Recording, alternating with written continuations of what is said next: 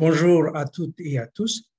Alors, euh, on recommence euh, avec le troisième cours euh, en passant donc aujourd'hui pour utiliser la métaphore qu'on avait déjà mentionnée pendant le premier cours. on va passer des éléphants aux baleines. Donc, on va passer des cas des empires terrestres dans le genre empire ottoman euh, Empire moghol, même si les Ottomans avaient bien sûr aussi un aspect maritime qu'on n'a pas tellement exploré. Et on va euh, passer au cas euh, euh, par excellence de l'empire maritime de l'époque moderne, notamment donc le cas de l'empire portugais et donc l'empire portugais qui a joué un rôle capital pendant assez longtemps en commençant euh, donc euh, au 15e siècle et en allant en fait jusque dans les années 1970. Mais euh, souvent on traite ces moments comme des empires presque différents. Donc, on parle souvent d'un premier empire portugais, un deuxième, un troisième, le troisième étant donc celui qui a terminé dans les guerres anticoloniales euh, en Afrique euh, qui a aussi euh, mené le changement de régime au Portugal, donc autour du milieu des années 70. Alors, donc, comme vous le savez peut-être, ce n'est pas la première fois que je traite cette question, car par le passé, j'avais déjà abordé des, des problèmes liés avec l'empire portugais dans différents ouvrages et euh, pas mal d'essais aussi, y compris donc euh, un livre qui est paru euh, pour la première fois en anglais en 93 et puis a été traduit en français, l'empire portugais d'Asie. Et puis j'ai aussi, à la fin des années 90, écrit ce livre sur Vasco da Gama, qui a aussi été donc traduit en français avec un délai, mais néanmoins qui est euh, disponible euh, aussi sous forme de euh, livre de poche dans la même série que, l'autre livre. Voilà, donc je n'ai pas envie de me répéter, je n'ai pas envie de, revenir sur des questions que vous allez déjà trouver dans ces, dans ces livres, car, car ça serait un peu inutile. J'ai plutôt envie de commencer avec un bilan, un bilan qui est nécessaire, bien sûr, pour pour euh, euh, vous donner un fond de scène. Et puis, euh, je vais rentrer dans une série de questions beaucoup plus précises en utilisant des documents et des matériaux de l'époque. Or, on sait que les débuts de l'Empire portugais se trouvent au début du 15e siècle. Donc, c'est après un changement de dynastie, un changement qui a eu lieu dans les années 1380, euh, quand il y a eu donc une guerre entre Portugal et Castille. Et euh, par conséquent, donc, euh, la, personne que vous voyez ici, Jean Ier, a pris le pouvoir, un, fils bâtard, et puis il a fondé cette dynastie qui s'appelle la dynastie d'Avis, qui a duré jusqu'à 1580. Alors, donc, c'est sous ce, ce règne-là qu'on commence l'expansion. Et c'est une expansion donc euh, qui a déjà euh, deux facettes euh, à, l'époque. Donc, un aspect qui est donc plus maritime et on peut dire qui est donc qui puise dans l'expérience d'un certain nombre de, de, et systèmes politiques maritimes qui existaient dans la Méditerranée. Car, comme on a, souvent dit, techniquement, le Portugal n'est pas un pays méditerranéen, car euh, ça n'a pas de, euh, présence euh, techniquement dans la mer méditerranéenne, mais il, y a quand même une influence de la Méditerranée sur, sur l'histoire portugaise. Et les Portugais avaient donc beaucoup de rapports avec les Italiens déjà au, Moyen Âge, après la reconquête de Portugal. Et puis, donc, ils ont devant eux au moins deux exemples. L'exemple de Venise, euh, Venise qui a donc construit un, empire euh, euh, donc, qui allait vers l'Orient. Vous voyez un peu l'extension de cette, cette, présence vénitienne qui avait aussi mené les Vénitiens à avoir des rapports avec les Mongols au XIIIe siècle à partir de la mer Noire. Et puis, il y avait aussi l'autre exemple qu'on a traité il, y a, il y a trois ans quand je parlais des réseaux marchands. Et ça, c'est l'exemple de Gênes, qui était d'ailleurs encore plus frappant d'un certain point de vue que l'exemple vénitien. Euh, les Génois avaient euh, une présence plus large en Méditerranée euh, et, à un moment donné, étaient aussi assez présents dans la, mer Noire et même dans l'Eurasie, ce qu'on appelle parfois, à tort ou à raison, les, les routes de soie. Et donc, les Génois étaient aussi ces exemples, ces exemplaires pour les Portugais quand ils ont commencé leur expansion au XVe siècle. Mais euh, les Portugais, en fait, avaient, euh, comme je vous ai dit, deux facettes. Il y avait euh, un aspect qui les a amenés en Atlantique, où ils sont allés vers les îles désertiques comme l'archipel de, Madère ou des Açores. Mais il y avait bien sûr aussi l'autre aspect qui était très important, c'est-à-dire leur, expansion en Afrique du Nord, dans le Maghreb, euh, qui commence donc avec la prise de Ceuta en 1415, euh, expédition importante euh, dans l'histoire dans portugaise. Et c'est une expédition qui a donc donné une série de, résultats. Puis au, au 15e, début 16e, on a continué cette expansion en allant vers le sud, donc dans la région de euh, Ducala et, puis aussi Sousse. Euh, les Portugais ont finalement abandonné un certain nombre de ces positions, de ces forteresses au milieu du XVIe siècle, mais cette aventure euh, maghrébine reste très importante pour les, Portugais, aussi parce que pour les membres des classes militaires et les aristocrates, c'est cet aspect-là qui les intéressait le, plus, car il y avait tout d'abord un aspect militaire très présent. Et deuxièmement, il y avait aussi euh, un aspect de, de croisade, de, la continuation de la reconquête, euh, car ici, les ennemis étaient des musulmans. Et euh, c'était donc, ça allait ça rentrait très bien dans la mentalité de la classe des, des guerriers, des fidalgos et, et autres. Cette expansion et les conséquences ont été abordées donc par plusieurs biais, pas seulement avec les sources portugaises. bon, par exemple, on a ces fameuses sources inédites pour l'histoire du Maroc, où on, a aussi regardé, par exemple, les sources en d'autres langues. Et, bon, il y a un livre que nous, nous fait le pont entre ce qu'on traite aujourd'hui et ce qu'on a traité la, semaine dernière. C'est le livre un peu méconnu, mais euh, intéressant de Weston Cook euh, sur la guerre de son temps pour le Maroc, euh, où il traite la question justement des empires de la poudre à canon.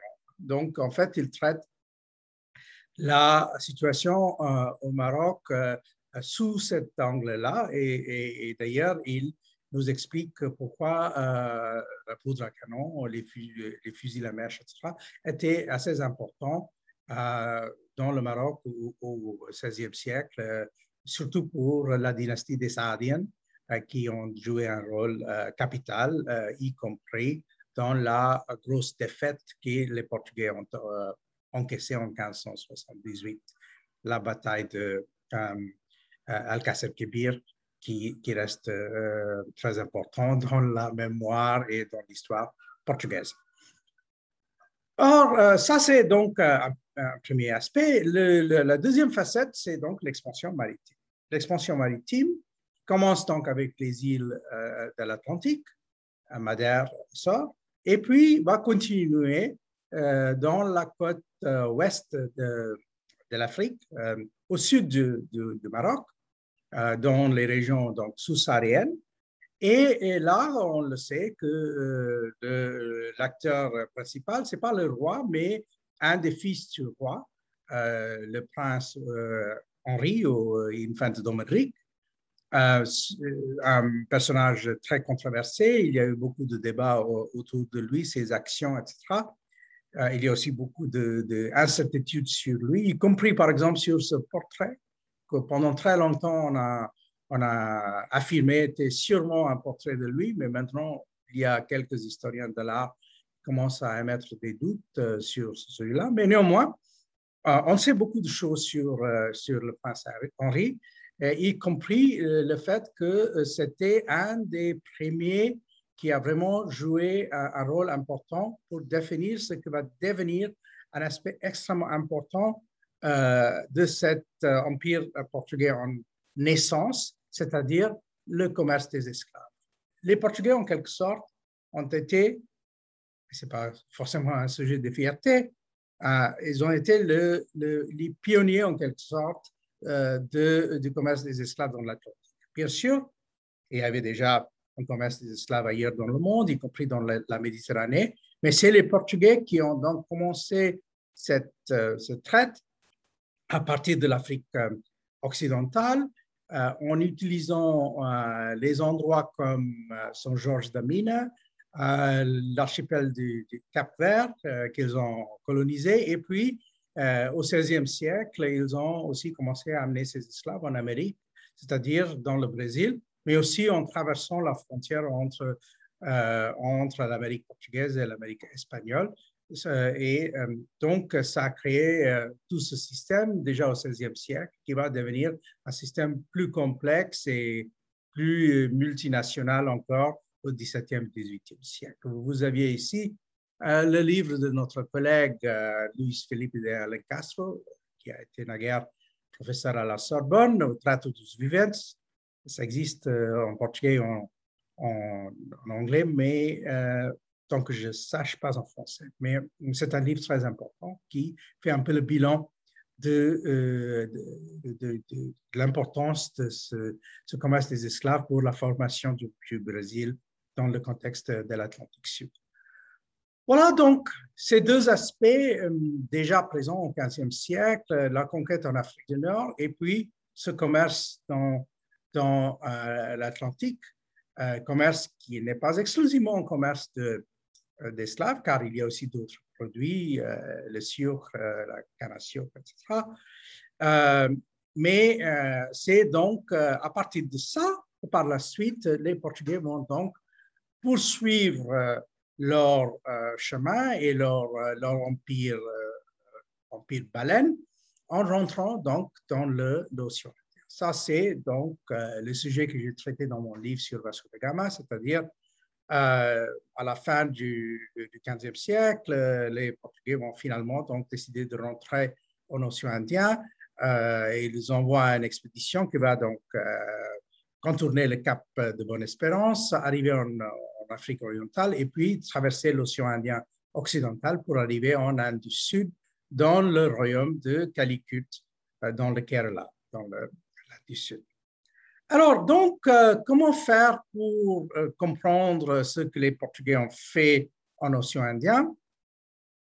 La réalité, c'est que les Portugais ont fait plusieurs choses dans l'océan Indien et ils ont poursuivi, pour ainsi dire, plusieurs modèles. Euh, il y avait un aspect, donc, toujours euh, euh, guerre sainte, croisade contre les musulmans, surtout parce que les musulmans étaient importants dans l'océan Indien occidental, par exemple dans la péninsule arabique, au golfe Persique et surtout en Inde et en Afrique orientale. Et puis, en arrivant en Asie du Sud, Sud-Est, euh, il y a euh, une présence musulmane beaucoup moins importante. Là, euh, la présence portugaise devient par conséquent un peu plus pacifique, plus commerciale. globalement, il faut dire, même si les Portugais ont participé dans le commerce des esclaves dans l'océan Indien, c'était beaucoup moins important pour eux que le commerce des esclaves dans l'Atlantique. Les Portugais vont donc faire une série de conquêtes euh, qu'on connaît. Goa en 1510, puis euh, Malacca dans la péninsule, la péninsule malaise en 1511, ils vont s'installer durablement dans l'Indonésie dans les années 1510, où il y aura donc quelques difficultés avec les Espagnols, surtout dans la deuxième moitié du XVIe siècle. Et puis, hum, ils vont s'installer avec beaucoup de difficultés au euh, Japon et en Chine. Ils arrivent euh, au Japon dans les années 1540 et euh, ils ont donc côtoyé la Chine pendant assez longtemps dans les années 1530, 40 et finalement, ils ont reçu la possibilité de la dynastie Ming dans les années 1550 de s'installer à Macao. Mais il faut quand même souligner qu'en Chine et au Japon, il n'y a pas de conquête il n'y a pas de conquête, il n'y a que des, euh, ces, euh, comptoirs, parfois qui deviennent plus ou moins fortifiés, mais euh, les conquêtes, en fait, sont plus ou moins dans l'océan Indien occidental et avec quelques exceptions dans l'Asie du Sud-Est. Voilà. Donc, une présence très extensive, pas une pénétration très importantes vers l'intérieur euh, du continent. Hein. Euh, si on regarde, par exemple, les, euh, cartes portugaises, souvent on remarque que leur savoir donne l'impression que ça se limite aux régions côtières. même les toponymes, il y a très peu de toponymes dans l'intérieur de ces continents qui sont mentionnés, et c'est souvent en fait les endroits sur, au, bord de la mer euh, qui les intéresse. Hmm? Donc, euh, un empire euh, assez, assez commercial et bien sûr avec des aspects qui a par conséquent beaucoup intéressé les historiens du commerce. Parmi ces historiens, il en a un certain nombre, mais il y a un, personnage qui, est, qui reste assez important, y compris parce qu'il avait des liens très forts avec avec euh, la France. Et ça, c'est l'historien portugais Vitorino Magalhães Coutinho, qui était assez lié avec Fernand Braudel et l'École des Annales. Il a donc euh, fait ce livre, qui reste euh, un livre très important sur les aspects économiques de l'Empire portugais au XVe et XVIe siècle, l'économie de l'Empire portugais. Vous voyez que c'est publié dans la série de Serpen, série de prestige liée avec l'École des Annales. Puis, par la suite, il a fait une version même deux versions en portugais euh, de, ce, de ces livres, des versions qui sont euh, plus grandes, mais d'une certaine, manière, on peut dire plus confuses. Euh, en fait, pour moi, la version de référence reste en quelque sorte le texte français qui est plus mieux construit en, quelque sorte. Et puis, on a aussi eu d'autres Français qui ont aborder cette question sur les aspects économiques de l'expansion portugaise, y compris Frédéric Moreau, euh, qui lui aussi était euh, lié avec euh, l'école des annales. Dans un article qu'il a publié en 93, donc Moreau est revenu sur ses débuts de l'Empire. Et voilà, il dit que toute proportion gardée en 1493, donc l'année après le retour de euh, de, Colombe, euh, après l'expédition de Colombe, euh, le Portugal reste un pays important de l'Occident chrétien, reconquis sur les musulmans plutôt que l'Espagne et déjà préparé au grand voyage par cette Méditerranée de l'Atlantique sud-oriental qui existe déjà au XVe siècle. Donc là, il parle de le, prince Henri, dit le navigateur, même s'il n'a pas beaucoup navigué, et donc, euh, il parle aussi de euh, comment on a commencé avec euh, les blés des Açores, sucre de Madère, hors de Guinée, et bien sûr aussi, il ne parle pas beaucoup ici, mais aussi les esclaves. Donc, puis il y a l'autre aspect des produits africains fournis par le Maroc.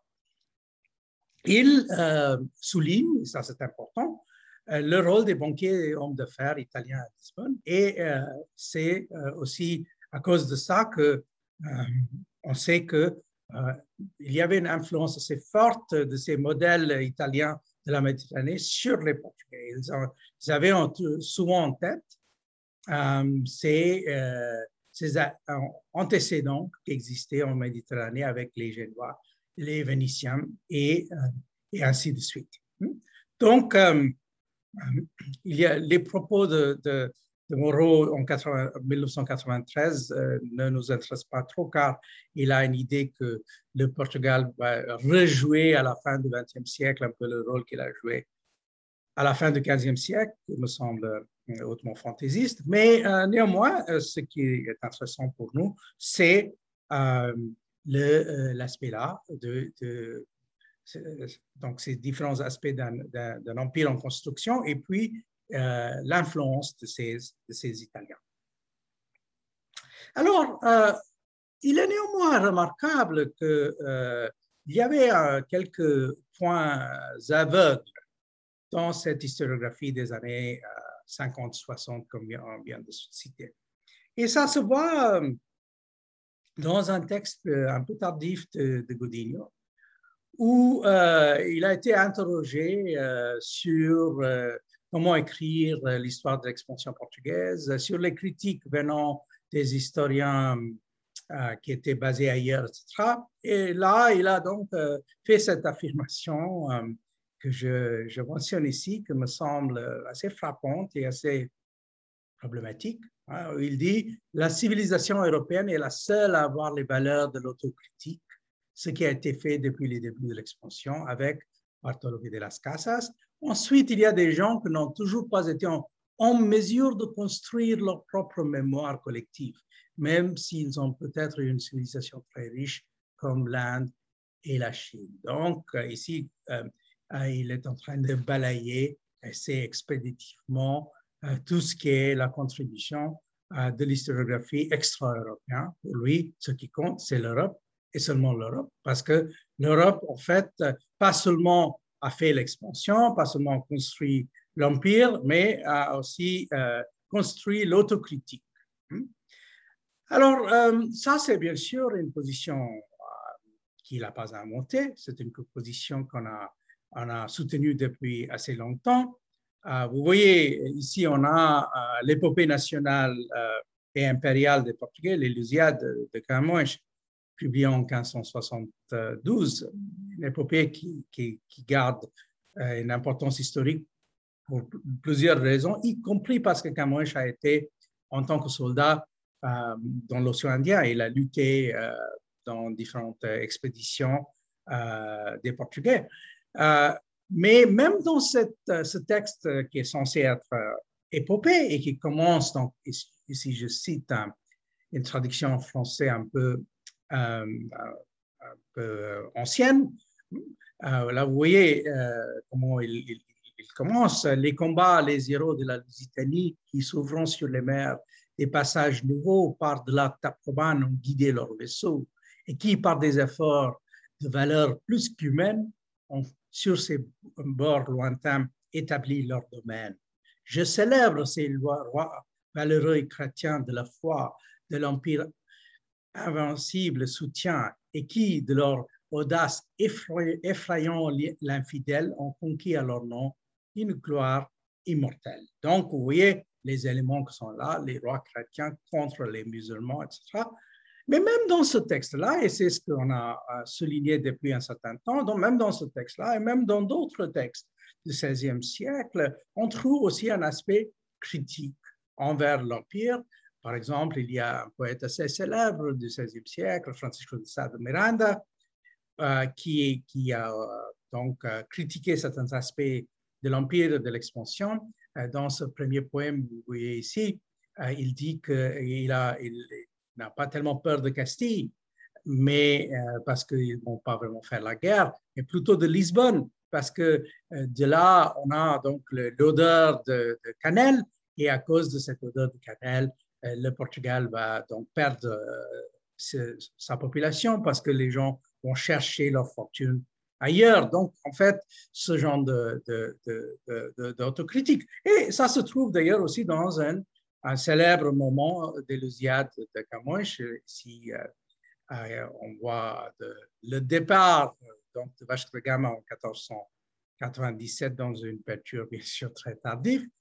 Et dans le texte de Camões, il nous raconte donc cet épisode, bien sûr, littéraire et sûrement imaginaire, les, navires, les navires sont sur, le point de partir. Et là, cependant, euh, au rivage, un sévère vieillard resté, les yeux fixés sur la plaine liquide des gloires de la terre, il a connu le vide, instruit par la sagesse et mûri par les ans, il s'est euh, d'illusions dépouillé dès longtemps. Son imposante voix, un accent de prophète, fait retenir ces mots que l'onde au loin répète. Ô du commandement funeste passion, d'une gloire monteuse, ô folle ambition, fallacieux désir d'une veine fumée que notre orgueil crédule appelle renommée. Donc, voilà pour lui euh, cette idée de construire un empire, euh, c'est rien d'autre qu'une folle ambition qui va donc détruire le Portugal et il va donc créer des effets néfaste. C'est ce qu'on appelle euh, l'incident du vieillard de Restelo, qui a été traité, je ne sais pas combien de fois par les, les critiques et par les historiens littéraires au Portugal, et qui est souvent pris exactement dans ce sens de l'autocritique chez, chez les Portugais. Cette autocritique, bien sûr, est euh, aussi euh, construit en fonction de l'entrée des Portugais. C'est-à-dire, c'est pas parce que euh, l'Empire pose problème pour les autres, c'est parce que, selon ce vieillard, ça pose problème pour le Portugal et les Portugais. Donc, c'est, disons, c'est une autocritique basée sur une vision assez égoïste du monde. Hmm? mais néanmoins, ça n'a pas empêché des gens à faire usage de ces de ce texte et ces phrases, euh, parmi les usages, les usages euh, les plus connus, on a ce film, euh, d'ailleurs un peu discutable, mais qui a eu un effet considérable quand c'est sorti après, à la fin de la, de la guerre anticoloniale en Afrique. Vous voyez, non ou 20 Gloria de Mandar, donc c'est basé exactement sur cette phrase de, de Camões et c'est une espèce de euh, de films où on revient exactement sur euh, pourquoi euh, l'Empire posait, posait problème pour les, pour les Portugais. Donc, si vous voulez, on peut construire une, une vision de l'Empire portugais sur le dos des sources portugaises en affirmant une espèce de autosuffisance. Pourquoi est-ce qu'on a besoin des autres en fin de compte? Parce que après tout, euh, les Portugais, les Espagnols, les Européens en général étaient capables de tout, y compris l'autocritique. Hmm? Alors, donc, euh, euh, c'est pour ça que pour moi, même si l'œuvre de M. Godinho reste très importante et l'œuvre de M. Moreau aussi, surtout pour l'Atlantique, c'est pour moi plus intéressant de puiser dans une autre lignée euh, dans un autre type de développement portant sur euh, l'Empire portugais. Et euh, cette autre position, je pense que c'est aussi intéressant d'un point de vue méthodologique parce que celui qui est au centre de ça, c'est quelqu'un que j'ai mentionné déjà quelques fois dans les cours de cette, année aussi des années précédentes, c'est Jean Aubin. Et dont l'originalité, ça restait aussi dans le fait qu'il est venu à l'histoire de l'Empire portugais à partir d'une connaissance très profonde euh, des empires islamiques. Donc, en fait, plutôt que se former en tant que spécialiste du Portugal, il était tout d'abord un spécialiste des Timurides, des Safavides, même des Tchingizides. Donc, euh, toutes ces dynasties, ces empires ont joué un rôle capital dans le cadre de, de euh, l'Asie euh, centrale et, du Moyen-Orient. Ici, vous voyez le deuxième des trois volumes, euh, le latin et l'astrolabe. le premier a été publié pendant son vivant et j'ai eu l'honneur, le plaisir de discuter avec lui au moment de la sortie à la Fondation Gulbenkian. Et puis, c'est le deuxième, troisième qui était des, des volumes posthumes qui mettaient ensemble un certain nombre de, publications et des inédits d'Aubin.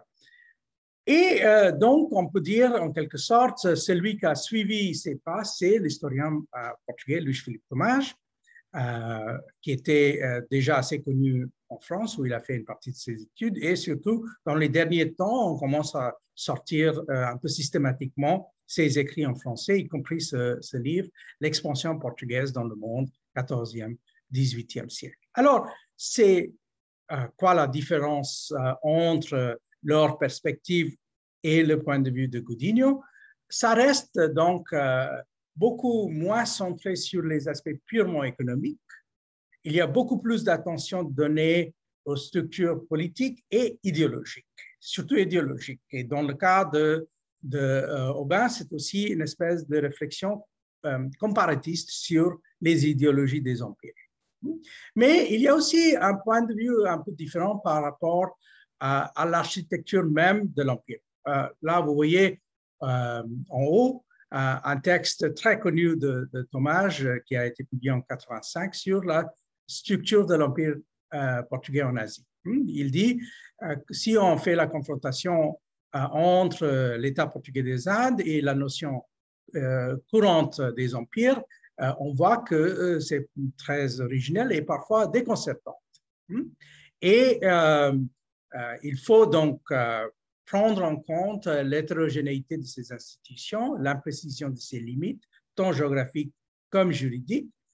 Et euh, la différence, c'est quoi? Et là, on revient un peu en d'autres mots sur l'éléphant et la baleine. Donc, normalement, les empires, les empires éléphants, sont donc des espaces géographiques, tandis que la présence portugaise, c'est un réseau, hmm, plutôt qu'un espace, c'est plutôt un réseau entre différents espaces. Alors, euh, dans un texte que j'avais publié à la fin des années 90, j'ai repris un peu ces idées et euh, là, je me cite, et modestement, euh, il faut dire que là, j'ai essayé de, faire la contraste entre ce que j'ai appelé un, une approche maximaliste aux empires et une approche minimaliste. Donc, en prenant cette approche minimaliste, on peut dire que les États, euh, les empires sont des États avec une, extension géographique qui couvre plus qu'un domaine culturel et plus qu'une zone écologique. Hmm? Puis, ils ont euh, une moteur idéologique euh, qui leur amenait vers des idées universelles, des formes de, dominance plutôt que le contrôle sur un domaine compact. Et troisièmement, ce sont des euh, systèmes politiques où l'idée de souveraineté, l'idée des, des, rois qui n'étaient pas seulement des rois, mais des rois des rois. L'idée persane, euh, de Shahenshah, euh, et donc une, notion de hiérarchie, de niveau de souveraineté qui, est présent. Et donc, pour moi, ça, c'est une, une, définition minimale qui nous, nous mène vers euh, ce qui est un, empire et que euh, nous permet de euh, cadrer assez bien à la fois les éléphants et les baleines, donc à la fois les cas comme les Ottomans et les cas comme les Portugais. Alors donc, pour aborder ces questions, comme je vous ai dit, pas seulement économiques, hein, tout en gardant à l'esprit que l'économie de l'Empire était quand même importante, la chose de base, pour ainsi dire. Euh, il faut donc euh, aussi, euh, comme je vous ai dit, aborder les aspects idéologiques de l'Empire. Qu'est-ce que vous voulez, en fin de compte, les Portugais? Et, qui, en fait, finalement, menait le jeu? Est-ce que c'était seulement les Portugais? Est-ce qu'il y avait d'autres éléments dans l'affaire? Alors, bien sûr, il y a pas mal de textes de type idéologique hein, qu'on peut certainement utiliser et aborder. Il y a, par exemple, des grands chronique officielle, comme le texte d'Asia de Jean de Baroche, qui est quand même en tant que euh, porte-parole d'une idéologie euh, impériale au milieu du, XVIe euh, siècle, c'est quand même quelque chose qui est, qui est assez frappant. Mais il faut faire attention parce que c'est déjà le milieu du XVIe siècle, tandis que l'Empire a déjà existé au au début du XVIe siècle, quand il se peut que l'idéologie était quelque peu différente. Puis, on a des textes comme cet autre texte qui est les commentaires de François d'Albuquerque, écrit par, par son fils, publiés déjà dans les années 1570. Donc, en fait, on a, beaucoup de ces, textes publiés déjà au XVIe siècle, même si les Portugais n'étaient pas forcément tellement fortes dans l'imprimerie, si on fait la comparaison avec les Italiens de l'époque, par exemple. Euh, mais euh, en réalité, il faut combiner euh, ces matériaux publiés à usage public, donc, avec ce qui reste dans les archives. Ici, vous avez deux types d'exemples. Vous avez, par exemple, à gauche, une lettre, c'est la, lettre d'Alphonse d'Albuquerque, où, où, il annonce au la conquête de Goa en 1510. Et puis, on a aussi énormément de matériaux dispersés dans les archives.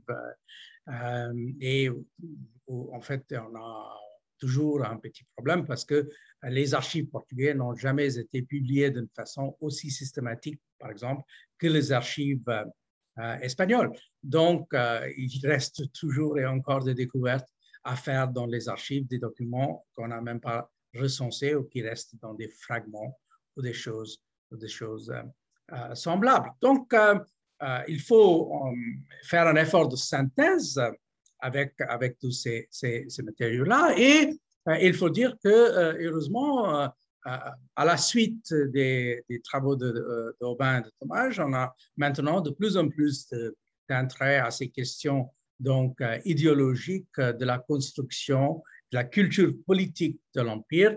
Ici, vous aviez un jeune historien italien formé à l'école normale supérieure de Pise, donc, qui a fait euh, ce livre qui porte sur, euh, sur euh, politique et culture hein, dans le monde portugais au 15e, 17e siècle. Ça existe en version italienne et en version portugaise. D'ailleurs, la version portugaise est plus développée que la version italienne, où il traite justement ce qu'il appelle donc la conscience d'un empire en abordant toute une série d'auteurs et de textes assez différents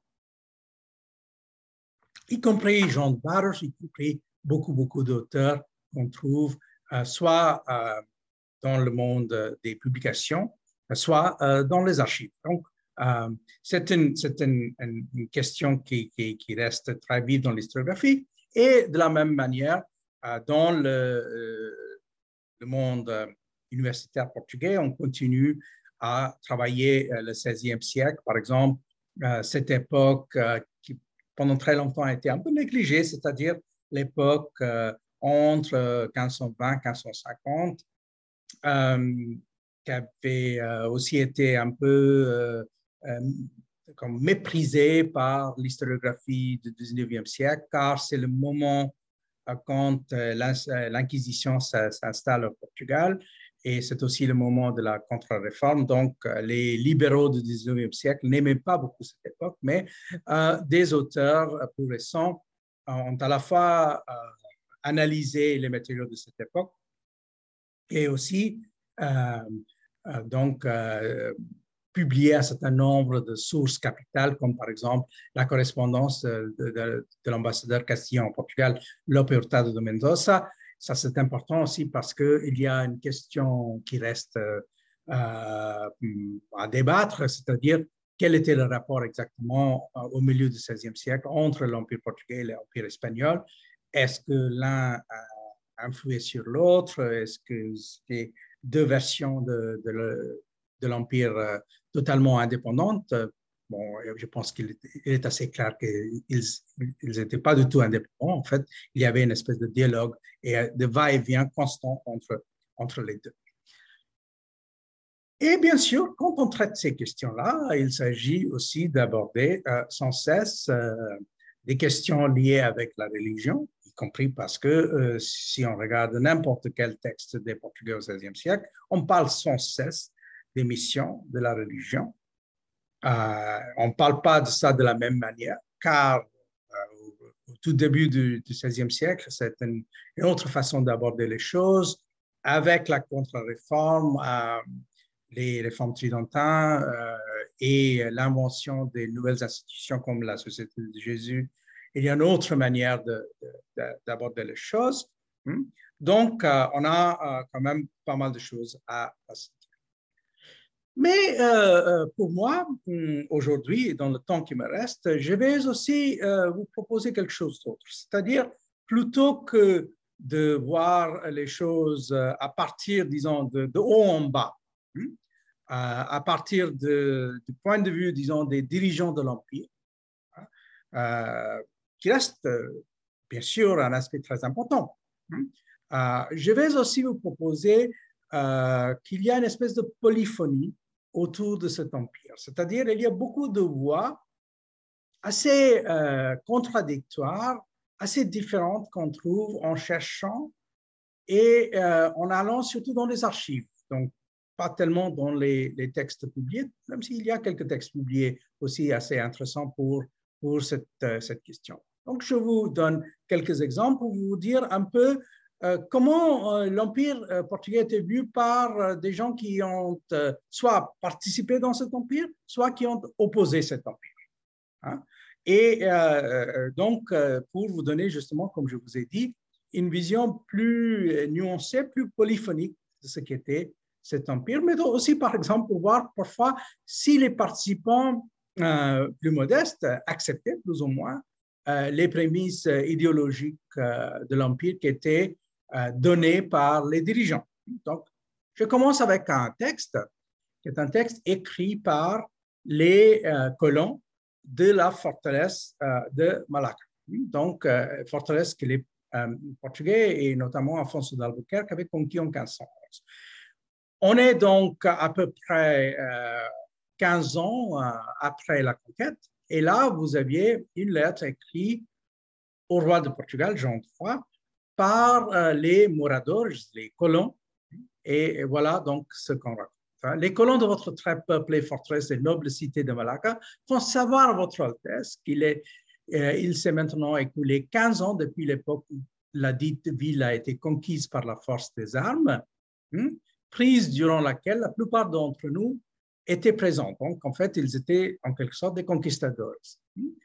Et puis, qu'est-ce qu'ils ont fait? Nous nous sommes mariés dans la dite ville pour rendre service à Dieu et à votre Altesse. Et nous avons amené nos femmes qui étaient infidèles, hmm, ça veut dire qu'elles étaient soit musulmans, euh, soit, soit entre guillemets des euh, païens, hein, à la sainte foi catholique, et ainsi euh, nous les avons endoctrinés comme la Sainte Mère Église de Rome nous l'ordonne. Donc, vous voyez qu'ils ils, insistent sur cet aspect, la guerre continue sur la mer et sur la terre, combattre contre nos, nos ennemis nuit et jour, mais aussi vous voyez qu'ils ont donc aussi euh, cette espèce de vision euh, de euh, l'expansion de la, la foi chrétienne. Et on est dans les années 1520, donc c'est c'est pas, disons, l'esprit missionnaire qu'on retrouve dans la deuxième moitié du XVIe siècle, mais néanmoins, vous voyez que même les comment, le, colon lambda à Malacca, il parle de cette, de cette, de cette manière-là, euh, au moins donc, quand il est dans une discussion avec son roi. Mais regardons euh, donc aussi d'autres points de vue, parce qu'il n'y avait pas seulement des Portugais qui étaient impliqués dans cet empire. Là, vous voyez euh, une, une, petite peinture du milieu du XVIe siècle qui démontre un Portugais avec, avec des femmes probablement indienne euh, ou euh, certainement asiatique ou, euh, ou africaine. voilà, donc on a cette vision des colons. Et puis, on a, par exemple, un texte comme ça. Et ça, c'est un texte qui n'est pas écrit par les Portugais, mais par les marchands tamouls de Malacca. Alors, vous voyez qu'on donne leurs noms. Les, noms sont donc assez déformés, euh, Nina Suryadeva. Suryadeva, c'est acceptable en tant que nom, mais les autres, Nina Pau, Nina Gudam, Nina Sola, Nina Mundi, euh, en fait, il s'agit de, déformation euh, par les Portugais des noms tamouls. Qu'est-ce qu'ils racontent, eux hein? C'est au roi notre Seigneur de la part des marchands de Malacca. Donc, ils sont restés là, même après la conquête. Et qu'est-ce qu'on on raconte ici? Nous résidons en cette cité de Malacca à votre service Chacun d'entre nous souhaite nous servir, tout comme les Portugais de naissance, car nous savons que dans tous les ordres que votre Altesse doit rendre pour nous. Il désire que nous recevions autant d'honneur que n'importe lequel de ses vassaux à qui il souhaite le plus grand, grand bénéfice. Mais alors, en même temps, euh, ils sont donc ils ont envie d'affirmer leur loyauté, etc. Mais ils continuent euh, avec des plaintes. Euh, ils parlent de comment ils ont rendu beaucoup de services, mais ils ont été donc piètrement remerciés par les gouverneurs et les intendants du Trésor, car les capitaines et les facteurs qui sont ici de fait de votre Altesse nous réclament nos produits pour votre comptoir et en tant que vassaux et serviteurs fidèles, nous, euh, les, euh, leur donnons de bonne grâce, hein. mais euh, puis donc ils ne sont pas payés, ils sont payés avec un retard, etc. Donc là, des gens qui, vous voyez, tout d'abord, pas du tout de vocabulaire chrétien parce que ces gens-là ne se sont pas convertis. Et ils restent en fait des hindous. Euh, mais ils font partie de l'Empire portugais néanmoins. Et les musulmans en général sont pas tous partis, mais en grande majorité sont partis de Malacca après la conquête par les Portugais. Mais les, hindous, tamouls, ils sont restés. Et après avoir fait l'expérience, 15 ans après la conquête, vous voyez, ils sont quand même mécontents. Donc, euh, des points de vue différents, de, sujets différents, euh, avec des affirmations de type euh, différents. Mais en fait, il, faut aussi se rendre compte qu'il y a une diversité assez énorme dans, dans la présence des gens à l'intérieur de cet empire portugais. Je vous ai parlé de l'influence génoise, mais en fait, on ne s'est pas rendu compte euh, euh, entièrement euh, de, la réalité d'une présence génoise. Hein, parce que il y a beaucoup d'attention qui a été prêtée à d'autres types de présences italiennes dans l'Empire portugais, mais la présence génoise, malgré le cas de Christophe Colomb, n'a pas été tellement citée, mais il s'avère qu'il y avait une présence. Et donc, surtout, euh, les gens venant de la région de Cap-Corse. Et euh, j'ai pu donc euh, trouver un cas très intéressant des premières deux décennies du de, 16e siècle. Il s'agit de quelqu'un qui s'appelle Silvestro Baccioni, hein, Bachon en portugais de l'époque. C'est un Corse qui est spécialiste de la construction navale. Et il est donc employé par les Portugais pour construire des navires, des galères les Portugais avaient d'ailleurs quelques galères en Inde, pas beaucoup, mais ils en avaient, et euh, d'autres, navires encore. Et là, vous aviez, par exemple, euh, une lettre, là encore, un sujet mécontent. Hein. Euh, il dit, voilà, lettre au roi, après avoir embrassé les mains de votre Altesse, je vous rappellerai qu'à Almerie, je vous ai montré un alvarado du vice-roi dans lequel me donnait le poste Antonio Real, tout entier tel qu'il l'avait reçu de votre Altesse, mais puis il dit, il n'a pas reçu ce qu'il aurait dû recevoir, etc. Et il insiste sur le fait euh, que, euh, et, euh, donc, que sa femme, son père et sa mère, etc., ils sont tous en train de souffrir à cause de son absence. Hmm? Et, ils sont à, Lisbonne. lui, il est en Inde. il souffre beaucoup. Il a l'impression qu'il est malmené par les Portugais. Donc, il participe dans leur empire, mais il est mécontent. Ah, puis, quelques euh, temps après, apparemment, Albuquerque euh, a fait un certain nombre de choses pour lui.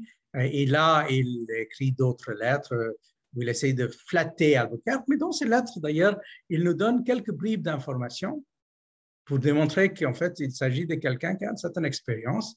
Il parle même de l'histoire française. Hein.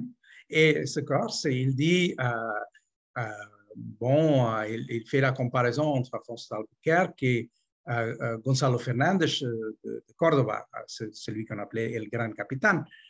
Durant la guerre, les guerres d'Italie, il parle aussi de, Monseigneur de la Trémoille en France. Ça, c'est à l'époque ce qu'on appelle la, guerre folle de la fin du XVe siècle. Hmm.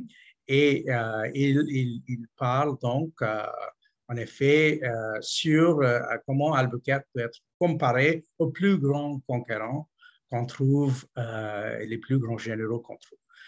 Ici, donc, vous voyez un autre point de vue, légèrement différents et évoluants, même si en fait ce, ce Corse Silvestro et ses deux frères, qu'il était aussi présent avec lui, Piero et Nathaniele. Et ils étaient donc tous les trois en Inde à l'époque. Ils ont tous joué un rôle dans la construction navale. On dit, on n'est pas entièrement sûr, que c'est Silvestro qui avait construit à Cochin, à Cochin ce beau bateau, euh, euh, la Santa Caterina de Montesinaï. Hmm? Mais euh, là, vous voyez qu'on a un autre, un autre point de vue de ces, de ces Corses, donc, mais ces Corses génois en quelque sorte, qui lui, eux aussi, jouaient un rôle dans cet empire, mais qui ne partageaient pas entièrement le point de vue des Portugais. Et d'ailleurs, dans les derniers temps, on a de plus en plus d'attention euh, aussi consacrée à d'autres Italiens qui ont participé dans, cette, dans cet empire. On a euh, les travaux fondamentaux de, de, Marco Spallanzani et, de son élève euh, Francesco Guidi Buscoli. Et puis, plus récemment, on a ce livre qui, vient de sortir de Brian Bridge sur la, la Toscane par rapport aux empires de l'époque, y compris l'empire portugais. Et dans ce, euh, dernier euh, livre-là, euh, on parle notamment d'un Italien qui a participé dans l'Empire portugais. mais ça, c'est une époque plus tardive que l'époque de, de Silvestro. Et c'est quelqu'un qui est assez connu dans les études portant sur l'humanisme italien, c'est Filippo Sassetti, qui a été en Inde pendant les années 1580 qui a écrit un certain nombre de lettres. Ces lettres ont été analysées.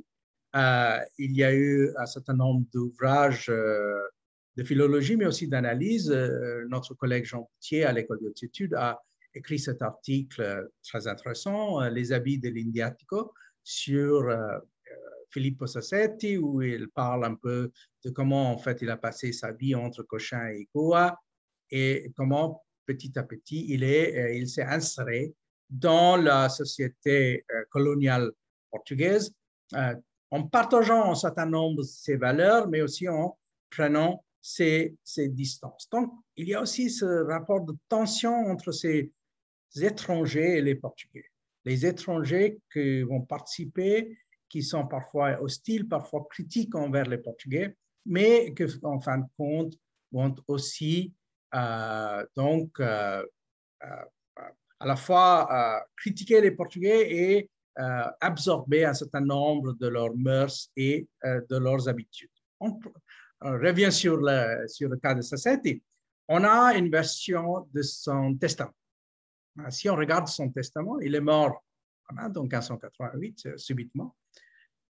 On voit qu'il avait donc demandé que son corps soit mis dans la, Casa de Misericordia de Goa euh, il parle d'un certain nombre de ses esclaves. Donc, vous voyez, l'esclavage est présent, bel et bien, même si ici c'est l'esclavage domestique et pas le travail des champs, le travail des plantations.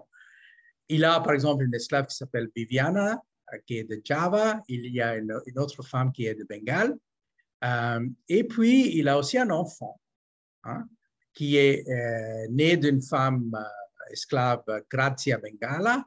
Hein, euh, il, donc, il, euh, libère un certain nombre de, ses, euh, esclaves à sa, à sa mort, mais on voit aussi son réseau. Son réseau qui est très intéressant. Il a d'autres Italiens. Il a donc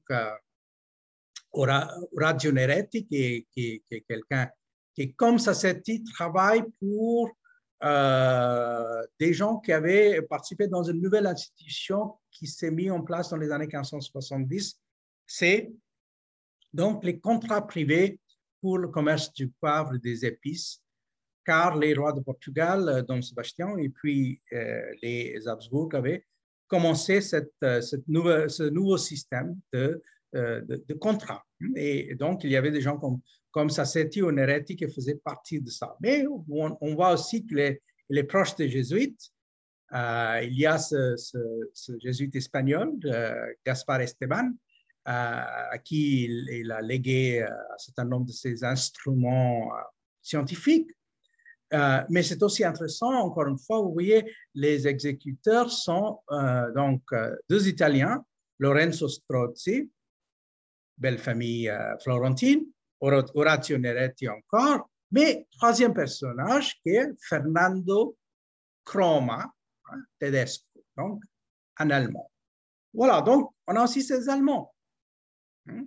Ces Allemands qui sont présents d'ailleurs depuis le départ, mais euh, leur présence va s'affirmer à la fin du, du, euh, siècle, justement aussi dans le cadre de ce système de contrat. Euh, des Allemands euh, qui sont liés avec les Fugger d'Augsbourg, mais aussi les Welser, ces deux grandes familles de marchands banquiers. Hmm. Et là encore, comme dans le cas de Sassetti, on a un certain nombre de, lettres envoyées par ces gens, des lettres qui restent dans les archives assez difficiles d'accès, il faut dire, des archives privées en Allemagne. ici, vous avez euh, une lettre de ce, même euh, Fernando Crom ou Cron, qui était l'ami euh, de, de, Sassetti, mentionné dans son, testament. Et d'ailleurs, si on regarde ces lettres, ce sont des lettres assez curieuses, écrites donc, au début et quand il, s'installe en Inde, il écrit en allemand, mais dans un allemand très bizarre, mélangé avec l'espagnol. Hein. Donc ici, vous voyez euh, une traduction française. Euh, ma compagnie pendant le voyage, donc c'est peu après son arrivée, se composait uniquement d'hommes désespérés. Mais au lieu de dire hommes désespérés en allemand, il dit hombres desesperados. Et autrement, ne pouvaient pas gagner leur vie et n'étaient bons en rien. Dieu euh, seul sait à quoi j'ai survécu. Donc, il, parle beaucoup de sa, ses souffrances, son mépris pour les Portugais. Hein. Il a beaucoup de mépris au, au départ pour les Portugais. Et euh, il dit euh, aussi que le commerce est difficile. Il dit en plus que, euh, donc, apparemment, on croit hein, que l'Inde, c'est une terre de lait et de miel, mais c'est loin de la vérité. C'est une, terre extrêmement difficile, extrêmement chère, extrêmement problématique, etc. Donc, on a l'impression, en lisant cette lettre, qui est écrite donc euh, en 1587, qui c'est quelqu'un qui ne va pas rester très longtemps en Inde. On ne peut pas être plus loin de la réalité, car Kron est resté à peu près euh, presque 40 ans presque 40 ans. Il s'est marié dans la société portugaise de Goa. Il a donc euh, eu deux filles qu'il a mariées avec des, des gens haut placés dans la société portugaise. Donc, Là encore, il faut aussi prendre en compte euh, cette polyphonie, ces voix, ces points de vue de gens qui ne sont pas des Portugais, qui ont participé néanmoins dans cette entreprise, parfois critiques, par la suite parfois séduits. Et, euh, et donc, euh, reste parmi euh, les exemples les plus frappants de quelqu'un qui a commencé dans une position assez critique et donc, par la suite, est devenu ami un certain nombre de vice-rois, un homme qui a aussi joué dans le négoce privé et, et ainsi de suite. Alors, dans cette diversité, il faut aussi donc compter un certain nombre d'autres éléments. Il y a bien sûr aussi les renégats portugais, le même type de personnages qui ont été, par exemple, été traités dans ce célèbre livre des Benassar, des chrétiens d'Allah, eux parlant plus de la Méditerranée. Donc, il y a ces, ces, Portugais qui ont donc choisi d'échapper à l'Empire pour aller euh, devenir musulmans. C'est traité, par exemple, dans ce texte anonyme Primori Honra da Vida Soldadesca. Euh, donc, il y a ces, ces, ces, gens-là encore. C'est difficile de trouver euh, des matériaux de genre égo-documents des lettres écrites par ces gens, mais euh, c'est quand même des personnages qui ça vaut la peine de traiter. C'est un autre point de vue sur l'Empire. Mais euh, je voudrais terminer donc euh, juste en, citant un autre petit passage justement de, Jean Aubin. C'est le texte liminaire qu'il avait écrit quand il a lancé une revue qui s'appelle Mare Luso Indicum dans les années 70. Euh, et là, il dit euh, une confrontation non moins systématique doit être instituée entre sources portugaises et sources orientales. Exigence à laquelle on peut déjà répondre, bien que la prospection des archives ottomanes ou des collections indiennes soit moins avancée que celle des fonds ibériques. Donc, là, vous voyez, c'est vraiment le, euh, la contrepartie de, cette position d'autosuffisance que je disais, on n'a pas besoin des autres, on n'a pas besoin des non-européens. Euh, euh, les Portugais, les archives portugais, les matériaux portugais suffisent amplement pour écrire l'histoire de cet de cette, empire. Et là, vous, vous aviez Aubin, formé tout d'abord en tant qu'orientaliste, qui nous dit la documentation portugaise ne peut être comprise correctement si on le traite en simple décor littéraire ou en pittoresque exotique. Hein. En contrepartie, s'agissant de pays qui n'ont pas ou très peu d'archives anciennes, la documentation portugaise permet, dès le début du XVIe siècle, de prendre sur le vif des données économiques et sociales. Donc, ce n'est pas pour dire qu'il faut avoir il faut négliger les sources portugaises, mais qu'il faut trouver un juste équilibre entre matériaux portugais et non portugais, matériaux venant d'autres points de vue qui ne sont pas de point de vue officiel portugais. Et euh, ici, vous aviez quelques exemples, je vous donne euh, juste deux. Euh, ici, par exemple, des lettres qui ont été échangées entre les gens du Golfe Persique et Afonso d'Albuquerque. Mais ces lettres sont écrites en persan et en arabe. Ici, vous aviez la lettre de le vizir, le ministre de Hormuz, avant la conquête par les Portugais, un, homme, un, unique, un unique d'origine bengali qui s'appelait Khaja Ata Sultani. Et, ici, donc, il écrit des lettres à, à, François d'Albuquerque. Vous allez voir un certain nombre de mots un peu curieux. Euh, le mot Abu Zuray, Abu c'est en fait au vice-oreille. Hein. Donc, en fait, ce sont des empreintes. Euh, qu'il qui, utilise. Mais là, vous allez regarder dans cette autre lettre euh, comment il traite Albuquerque comme faux et fourbe. Il dit en effet qu'il a faussé des lettres. Hein. Euh, il dit ce sont que, Albuquerque a envoyé des lettres en disant que c'était des lettres vice-roi, mais que lui, il ne croit absolument pas. Il trouve que ce sont des lettres qui sont des faux fuyants que Albuquerque lui-même a dit et écrit. Ah, donc, vous avez aussi euh, euh, une petite fenêtre pour comprendre comment les autres, les non-portugais, les non-européens, voyaient les Portugais, comment ils fonctionnaient dans la négociation. Et euh, c'est exactement la même chose qu'on trouve, par exemple, dans ces dernières lettres que je vais juste mentionner et que je viens de publier moi-même euh, en traduction avec mon collègue euh, Alam euh, de l'Université de Chicago. ce sont des lettres émanant de, de Cananor, en Inde du Sud, des lettres écrites en arabe, correspondance avec les Portugais, mais qui représentent le point de vue donc des dirigeants et des commerçants de cette ville qui a été donc sous l'effet et sous le, l'influence des Portugais. Euh, une ville qui a été donc analysée dans cet ouvrage de notre collègue Geneviève Bouchon, qui vient tout juste euh, de, euh, partir de ce monde. Mais Madame Bouchon, dans ce livre Mamal de Cananor, a donc analysé justement ce qui était ce port, cette ville portuaire.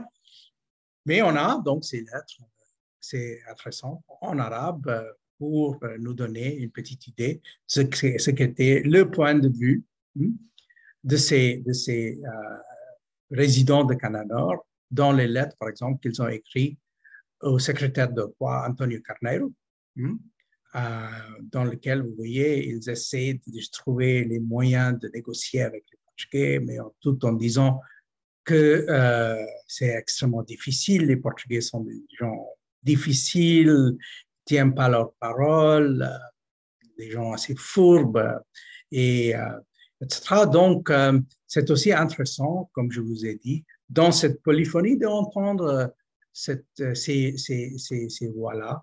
Et c'est comme ça hein, qu'on a la possibilité de construire une vision de ce qui était la diversité de cet empire portugais, une diversité géographique, une diversité certes économique, mais aussi une diversité culturelle et une diversité linguistique sur laquelle on ne saurait pas trop insister. Je vous remercie et donc on va euh, continuer euh, la semaine prochaine et la semaine euh, d'après avec d'autres aspects de ces empires ibériques de l'époque moderne.